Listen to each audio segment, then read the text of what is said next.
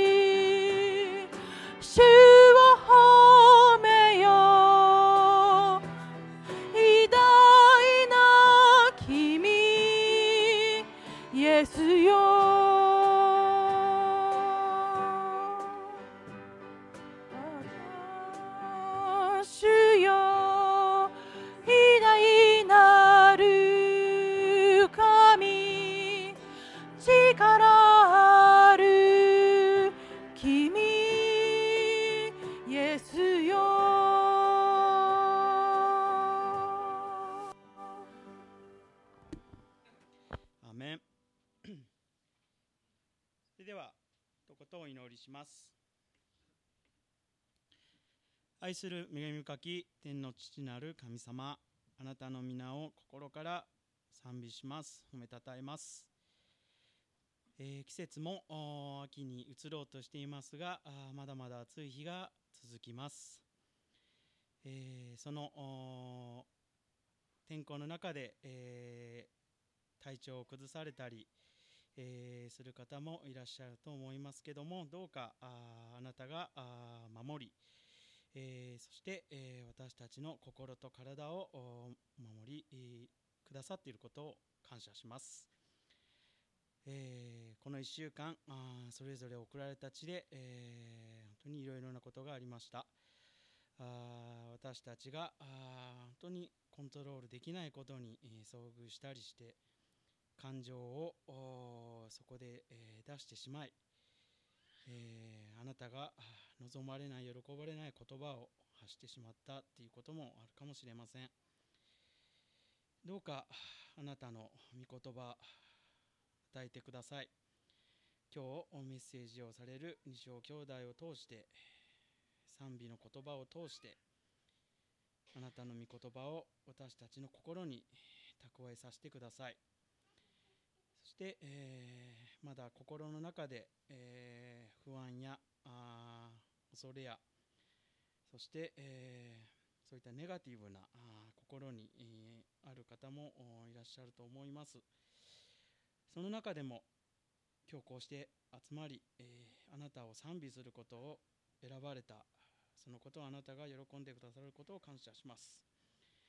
心からその選びをできなくてもあなたは変わらずに、え私たちが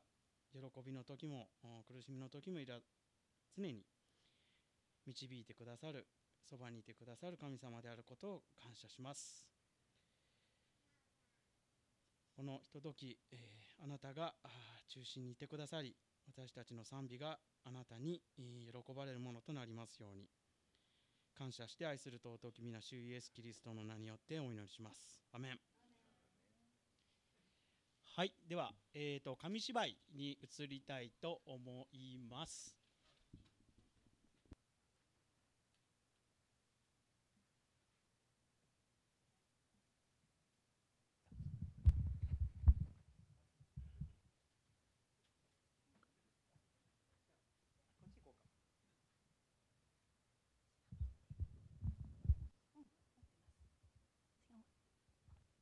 紙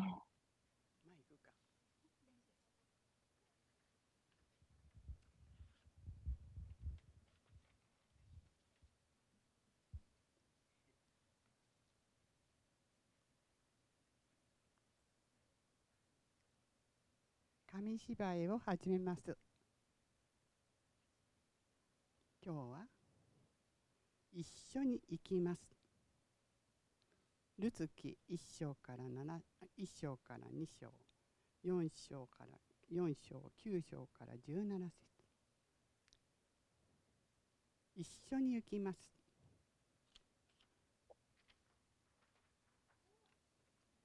イスラエルで全く食べ物が取れなくなりました。エリメレエリメレクと奥さんのナオミは息子たちに食べ物を求めてモアブという地に行きました。やがてエリメレクは死にました。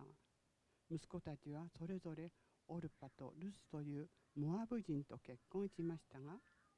その息子たちもやがて死んでしまいました。3人の女の人は夫を亡くしてしまったので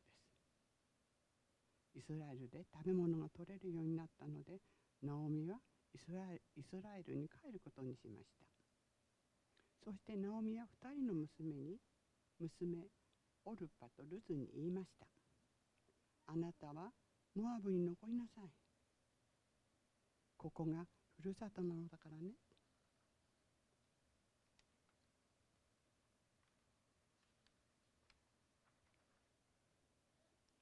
オルバは残ることにしました。しかしルツは言いました。お母さんが行くところに一緒に行きます。お母さんの民が私の民です。お母さんが信じている神様が私の神様です。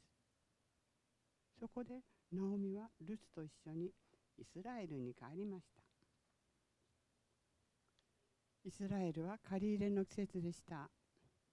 ナオミはルツに畑に残されている麦を集めてくるように言いました。ルツが出かけた畑はエリメレクとエリエリエリメレクの親戚のボアズのものでした。ボアズはルツに近づいてきました。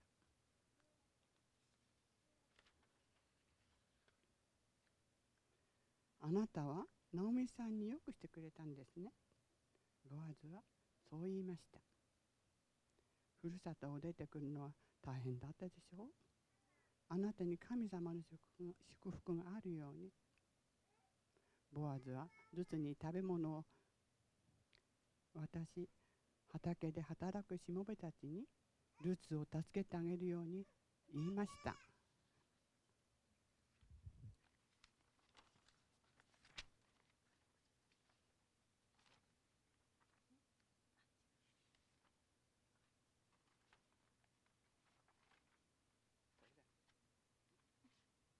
う一個反対にすいませんそれですルツはその日のことをナオミに話しました。ナオミは微笑みました。誰かが死んだ時には一番近い親戚が残された家族のお世話をするのよ。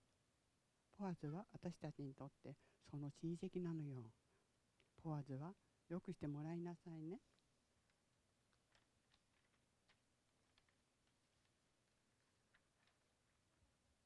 毎日会ううちにルツとポアズは仲良しになりました。ポアズはエリメルクの土地を買いナオミとルツの面倒を見てくれました。そしてついにルツに結婚を申し込みました。ルツにはオルベという息子が生まれました。オベデの息子はエッサイといいエッサイの息子はダビデです。ダビデはイスラエルが最も素晴らしい王様になりました。このようにしてボアズのお祈りの通り神様はルツを祝福してくださったのでした。おしまい。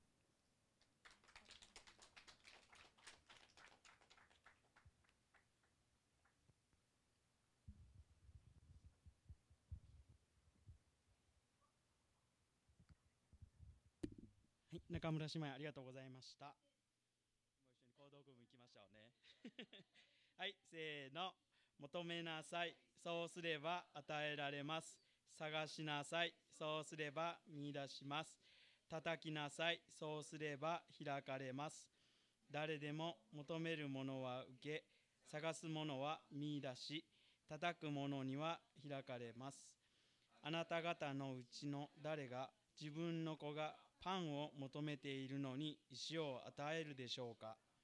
魚を求めているのに蛇を与えるでしょうか。このようにあなた方は悪いものであっても自分の子供たちには良いものを与えることを知っているのです。それならなおのこと天におられるあなた方の父はご自分に求める者たちに良いものを与えてくださらないことがあるでしょうか。ですから人からしてもらいたいことは何でもあなた方も同じようにしなさい。これが立法と預言者です。それではしばらく、えー黙祷の時間を持ちましょう。おお移動際の方できればあの窓を開けて換気もできればと思います。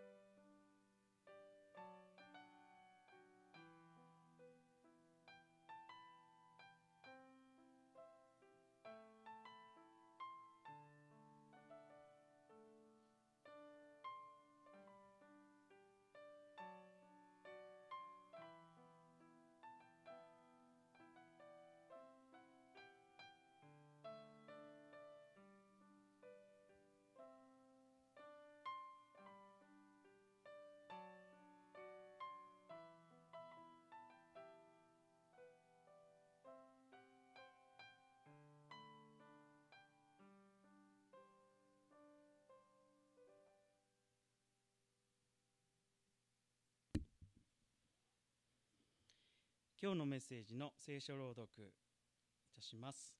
マタイの福音書13章の1節から8節ちょっと飛びまして、その後18節から23節になります。マタイの福音書13章ですね。はい、それではお読みします。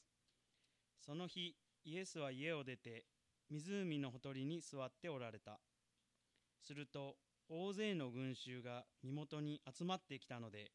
イエスは船に乗って腰を下ろされた。群衆は皆岸辺に立っていた。イエスは彼らに多くのことを例えで語られた。見よ種をまく人が種まきに出かけた。まいていると種に種がいくつか道端に落ちた。すると鳥が出てきて鳥が来て食べてしまった。また別の種は土の薄い岩地に落ちた。土が深くなかったのですぐに芽を出した。しかし日が昇ると焼けて根がないために枯れてしまった。また別の種は茨の間に落ちたが茨が伸びて塞いでしまった。また別の種は余市に落ちて実を結びあるものは100倍あるものは60倍あるものは30倍になった。次18節から読みします。ですから種をまく人の例えは例えを聞きなさい。誰でも御国の言葉を聞いて悟らないと悪いものが来てその人の心にまかれたものを奪います。道端にまかれたものとは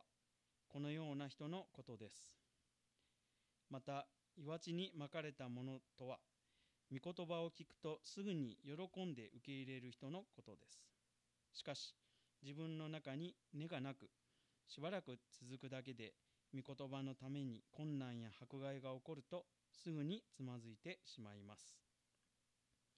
茨の中にまかれたものとは御言葉を聞くがこの世の悪いこの世の思い煩いと富の誘惑が御言葉を塞ぐため実を結ばない人のことです。余市にまかれたものとは御言葉を聞いて悟る人のことです。本当に実を結びあるものは100倍あるものは60倍あるものは30倍の実を結びます。それではメッセージの方を小兄弟に取り次いでいただきたいと思います。よろしくお願いします。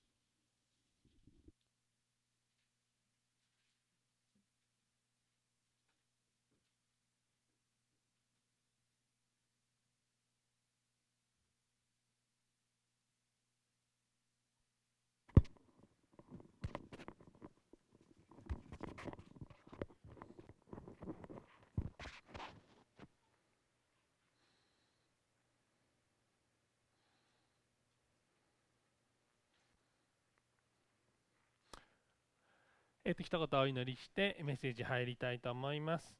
お祈りいたします。えー、愛する天のお父様、えー、今日こうして、え、主の日に、え皆で集まり、またオンラインを通してあなたを礼拝できることを感謝いたします。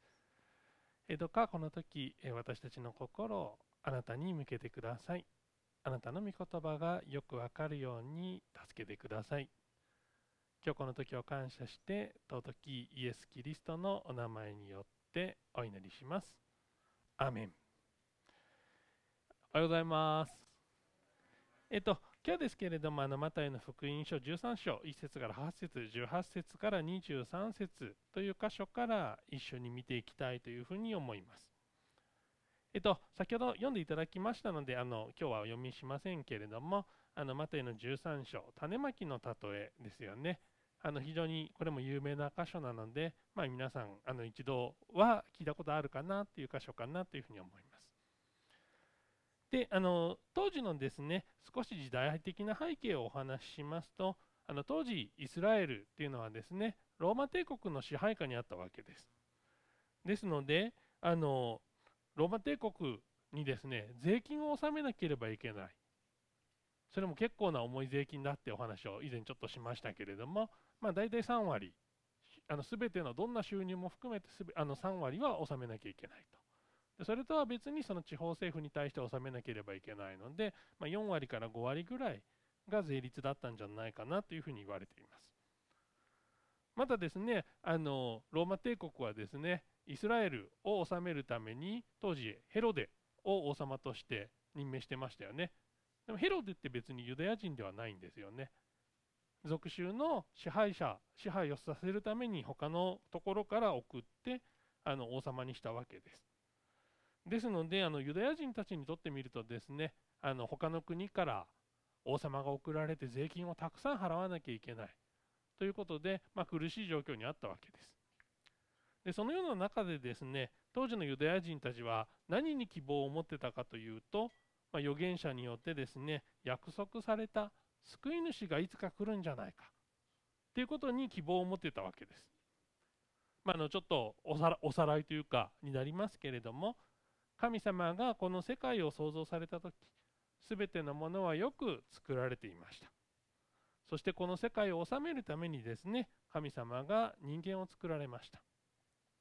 ところが悪魔が来て人を騙してですね神様があの食べることを禁じた木の実を食べてしまうわけです。こうして罪がこの世に入ってきました。けれども神様はですね、この世界を立て直すために救い主を与えるそういう約束をされたわけですアブラハムを通してあるいは彼の子孫を通してですねこの民族に救い主を送るそういう計画を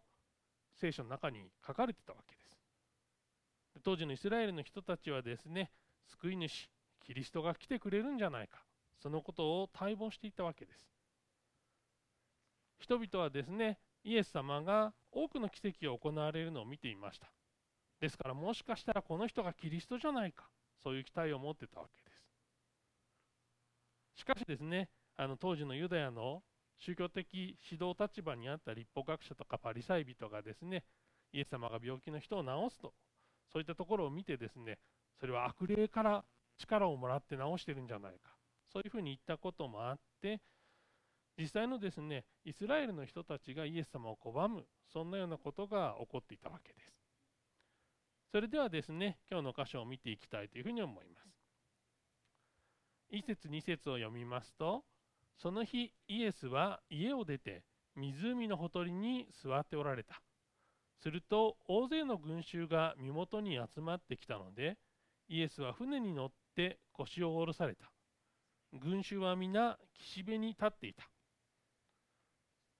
イエス様はですねあのガリラヤ湖カペナウムのペテロの家を出てですね湖のほとりに座っていたわけです。するとイエス様の話を聞こうと思って大勢の人が集まってきました。それであの船に乗ってですねあの船に腰掛けて湖の上から教えたわけです。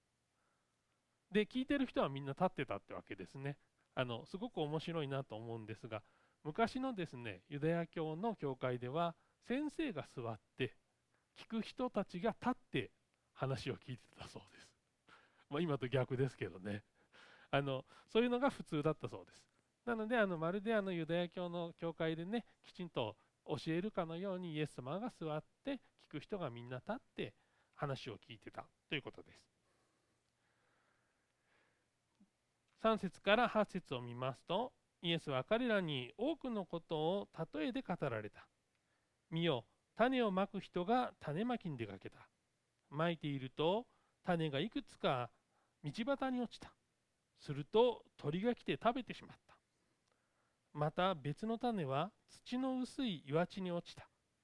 土が深くなかったのですぐに芽を出した。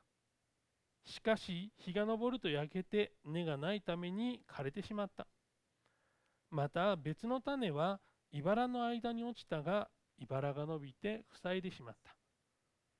また別の種は余市に落ちて実を結び、あるものは100倍、あるものは60倍、あるものは30倍になった。こういう話をされたわけです。集まってきたあの人たちはですね、イエス様からその御国の話とかですね、そういったことが聞けるんじゃないか。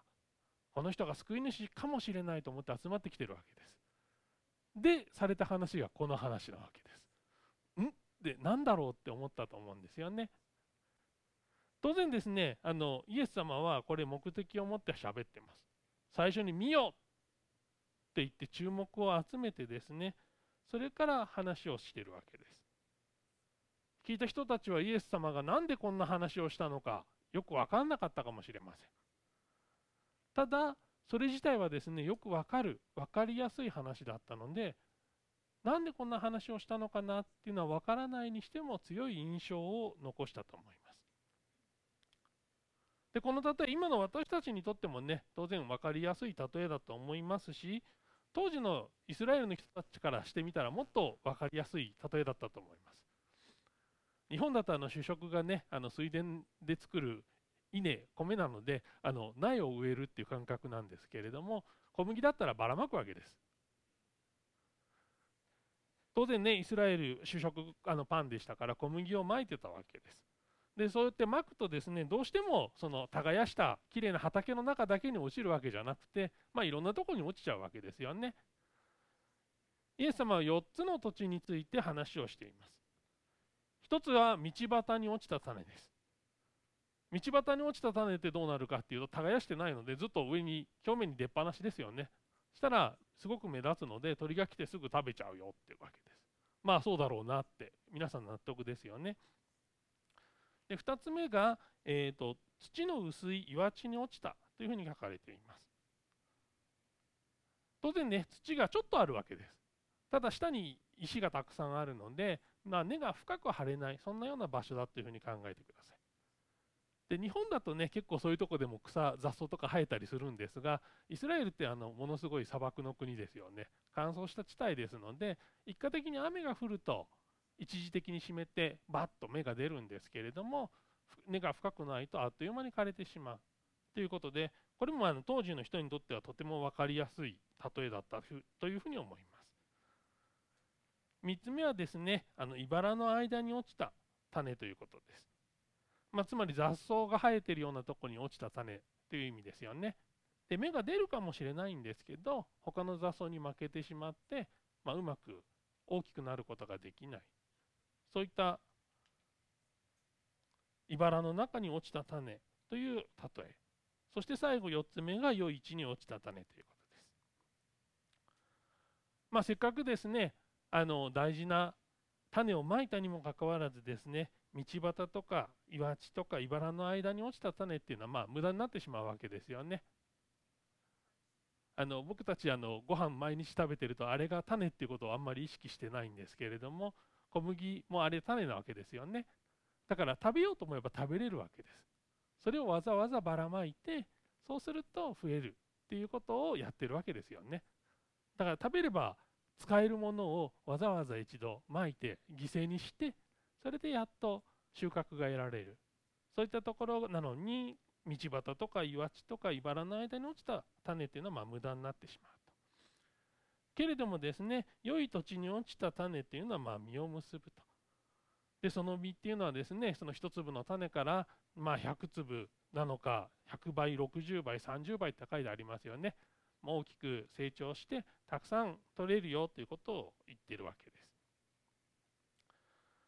で当時の人にとって人々にとってですねこの100倍の実を結ぶという話はですねあの創世記の中の、え、26節あ26章の12節13節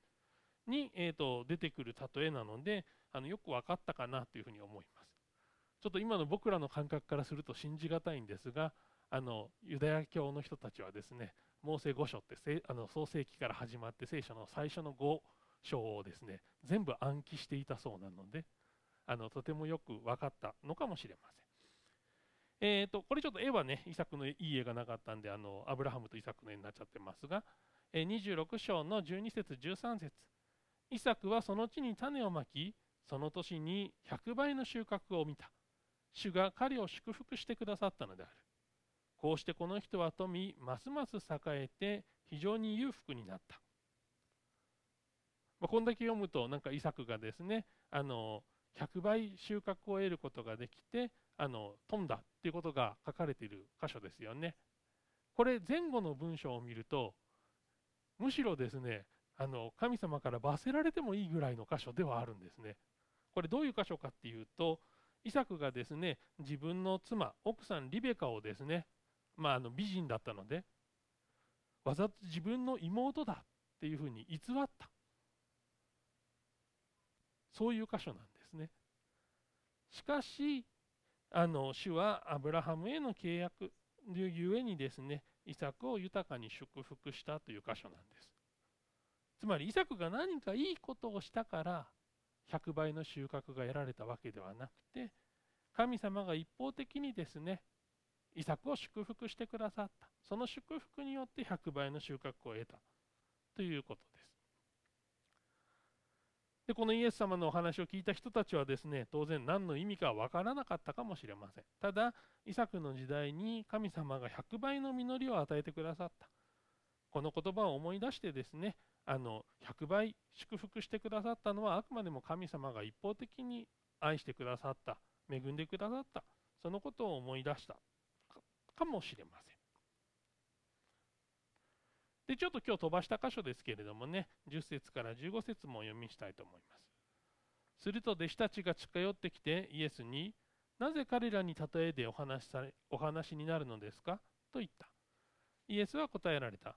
あなた方には天の御国の奥義を知ることが許されていますが、あの人たちには許されていません。持っている人は与えられてもっと豊かになり持っていない人は持っているものまで取り上げられるのです。私が彼らに例えて話すのは彼らが見てはいるが見ず聞いてはいるが聞かず悟ることもないからです。こうしてイザヤの告げた予言が彼らにおいて実現したのです。あなた方は聞くには聞くが決して悟ることはない。見るには見るが決して知ることはない。この民の心は鈍くなり耳は遠くなり目は閉じているからである。彼らがその目で見ることも耳で聞くことも心で悟ることも立ち返ることもないように。そして私が癒すこともないように。イエス様の弟子たちはですねあのこれまでイエス様の教えを聞いていましたのでこの話がですね何かの例え話だということに、まあ、すぐ気がついたわけです。そこで弟子たちはですねどうしてイエスイエス様にどうして例えでお話になるんですか？こういうふうに聞いたわけです。それそうするとイエス様はですねあの預言者の言葉を引用してですね彼らは見ているが見ず聞いているが聞かない。そして悟ることもしない。こういうふうに語ったわけです。これはですね話を聞くイスラエルの人たちの心にあのまだかたくなないわゆる拒む思いがあったからだというふうに言われています。当時のあのイスラエルの宗教リーダーであるですね立法学者やパリサイ人の教えってどういうものだったか思い出してください。彼らはですね立法を守ることで天国に入れるというふうに信じていました。当然ですねそういった立法学者たちに教えられていたわけですから当時のイスラエルの人たちはですねそういった何か決まりをきちんと守らなければ天国に行くことはできない。ということが当然刷り込まれていたわけですよね。ちっちゃい時からそういうふうに教えられていたわけですから。もしですねあの立法学者たちの教えが正しいのであればですね実際にはその信仰にはですね非常にたくさんの知識が必要なわけです。事細かに決まっている立法を全て守らなければいけないわけですからそれを全て知って覚えてなきゃいけない。つまり知識を持っている人しか救われない。そのような考え方が主流になってしまっていました。したがってですねそういうふうに教えられていた当時の人たちはですねイエス様の話を聞いても悟らない。心のかたくなさがありました。そこでイエス様は例えでお話しされた。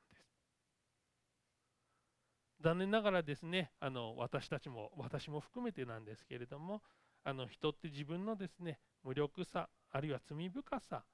というのを思い知らされるまでですね福音を心で理解することができないそういった傾向があると思います。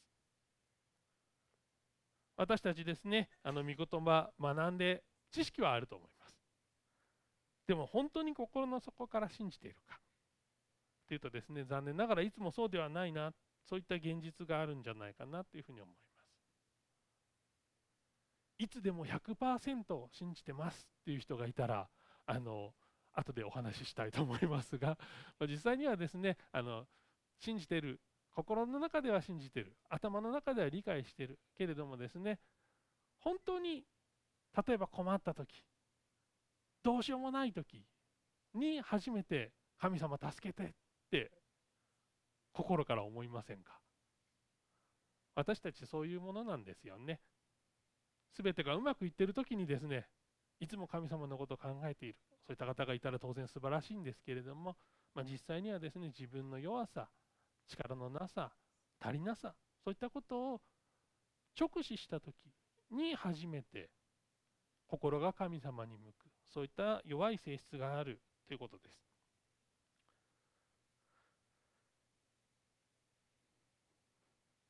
イエス様がですね、御言葉であのいろいろあの例えを挙げました。もうあのだいぶ前にやりましたけれども、心の貧しい者は幸いですとか、悲しむ者は幸いです。こういうようなことを教えられたわけですよね。普通に考えればですね、心が貧しいこととか悲しむことって幸せなことでしょうか。本来だったらそうじゃないですよね。しかしそんな時にうち心がですね自分の心が貧しいことに気がついて打ちひしがれた時あるいは圧倒的な悲しみのに直面した時こそ、まあ、神様の恵みを本当に心から理解することができてイエス様が自分のために私のために命を捨ててくださった。そのことその愛を理解することができる。16節17節を見ますとしかしあなた方の目は見ているから幸いです。またあなた方の耳は聞いているから幸いです。誠にあなた方に言います。多くの預言者や義人たちがあなた方が見ているものを見たいと切に願ったのに見られずあなた方が聞いている聞いていることを聞きたいと切に願ったのに聞けませんでした。当時のユダヤの人たちがですね見てはいるけど見えてない。聞いてはいるけど聞こえてない。それはまるでですね先ほど言ったみたいに知識としては理解している。でも本当に心の底からそのことを理解しているわけではない。それと同じ状況でした。それに対してですねイエス様の弟子たちは当然ですね一緒に生活する中でですねイエス様から直接全てのことを見聞きできたわけです。ですからあの当時ですね多くの預言者や義人たちが見たいと切に願ったあるいは聞きたいと切に願ったそれを聞くことができているから幸いです。こういうふうに言うわけです。で18節から23節を見ますとですねイエス様が先ほどの4つの例え話が何を意味をしているかというのを弟子たちに教えられるわけです。ですから種をまく人の例えを聞きなさい。誰でも御国の言葉を聞いて悟らないと悪いものが来てその人の心にまかれたものを奪います。道端にまかれたものとはこのような人のことです。また岩地にまかれたものとは御言葉を聞くとすぐに喜んで受け入れる人のことです。しかし自分の中に根がなくしばらく続くだけで御言葉のために困難や迫害が起こるとすぐにつまずいてしまいます。茨の中にまかれたものとは、御言葉を聞くが、この世の思い煩いと富の誘惑が御言葉を塞ぐため実を結ばない人のことです。余市にまかれたものとは、御言葉を聞いて悟る人のことです。本当に実を結び、あるものは100倍、あるものは60倍、あるものは30倍の実を結びます。こういうふうに説明するわけです。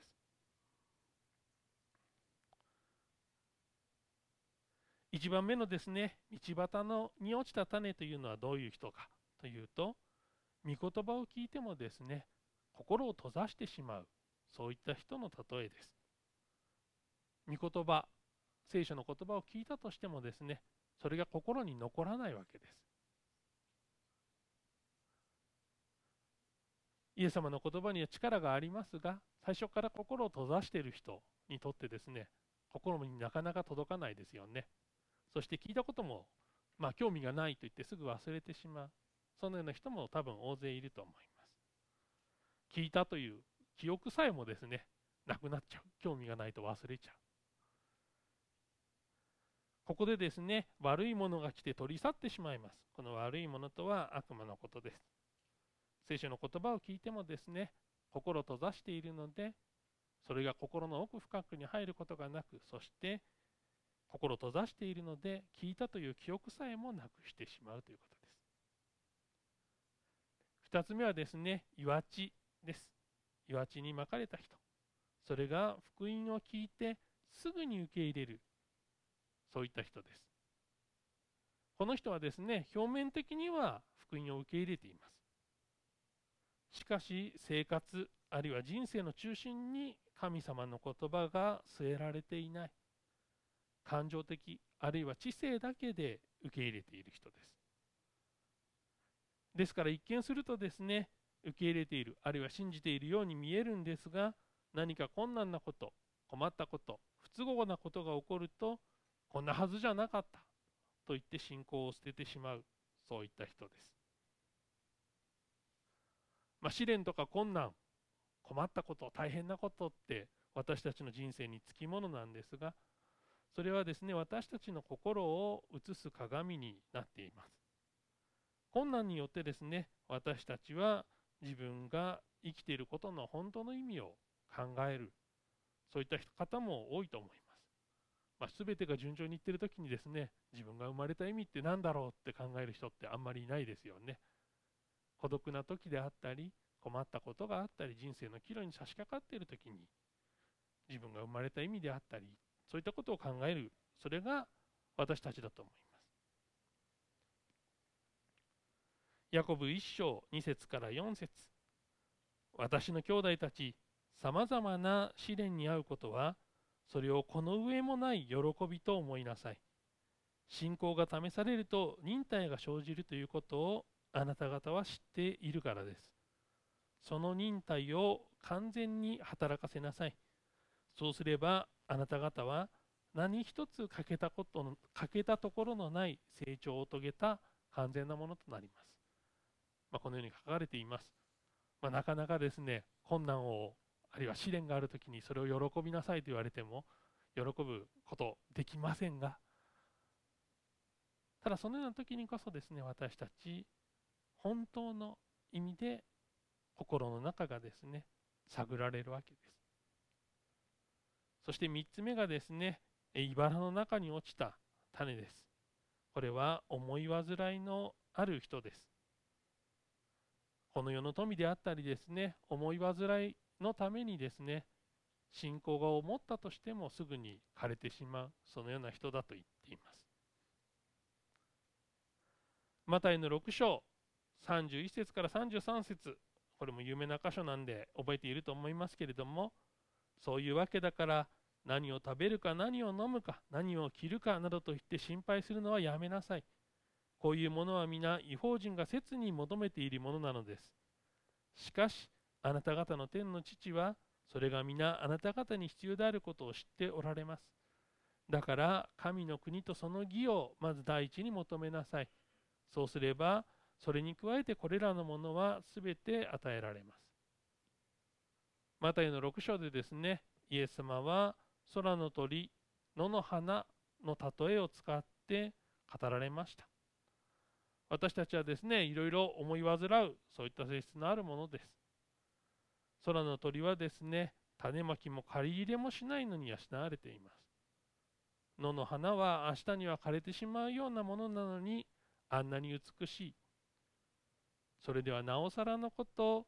ご自分の形に作られた人をですね神様が養わないはずがあろうかということです。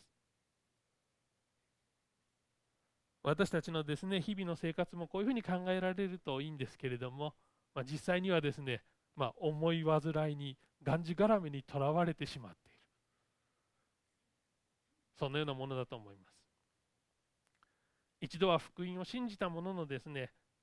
本当に心の底に落ちているわけではない。そういった人が大勢います。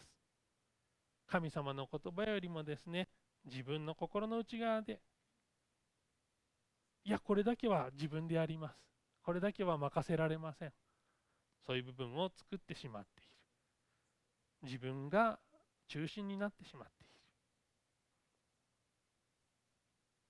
そのようなことがないでしょうか。子供たちがですね、あの神様を信じているのを見るとですね、すごく可愛いですよね。子供たちが信仰を持ってるのいいなって思います。本当はですね、神様への信仰って子供たちでも理解できる、とても簡単なことなんですよね。でも私たち大人になるとですね、いろいろな日頃の困難だったりですね、生活費だったりですね、そういったことにがんじがらめになって難しくしてしまう。そういったことがないでしょうか。今日ちっちゃい子たちが紙芝居たくさん見てましたがあのちっちゃい子たちがですねお父さんとかお母さんに頼って生きてるわけですよね。私たちも神様の子供です。もっとですね頼って生きていい。私たちはですね素直になって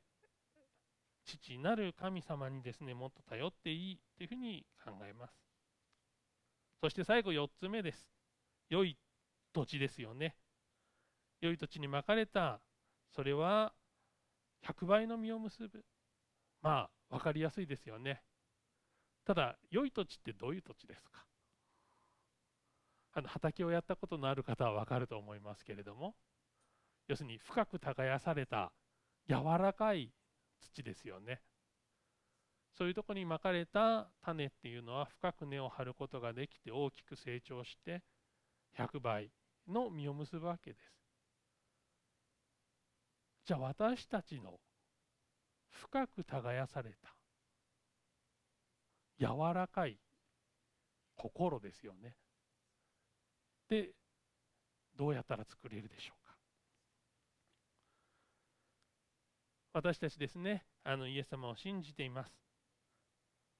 ただ時にですね自分の力を頼ってしまってあるいはですね他の世間の誘惑であったりそういったことが中心になってしまって心が硬くなってしまっている。そんなことはないでしょうか。イエス様のですね御言葉を聞いてそれを素直にそのまま受け入れる。それが柔らかいよく耕されたそういった心じゃないでしょうか。私たちの周囲にある問題様々です。自分自身のですねうちにある問題も山積みになっています。けれどもですねその問題を取り除く。それが大事なのではなくて神様が語られる言葉をそのまま素直に聞いて悟ることができるか。受け入れることができるか。それが大事です。自分の努力でですね問題を解決しようとするのではなくてちょうど良い土地に落ちたですね種が大きく成長していくようにですね神様が大きく成長させてくださる。そのことを信じて柔らかい心で福音をですね素直に受け取る受け入れることが必要です。一言お祈りします。愛する天のお父様、えー、今日は種まきの例えから見ていきました、えー、私たち聖書の言葉知っています。知識としてはあります。またあなたを信じる信仰を与えられています。しかし毎日の生活の中でいつもあなたが中心かと言われるとそうでない現実があります。私たち自分の力で自分の努力で頑張りで解決しようとしてしまうそういった傾向があります。どうか私たちの心の内に働いてください。私たちの弱い部分心の内面にある包み隠したいような思いそういったものがたくさんあります。あなたはそのこともすべてご存知です。どうか私たちがそんなそのようなもので心を固くするのではなく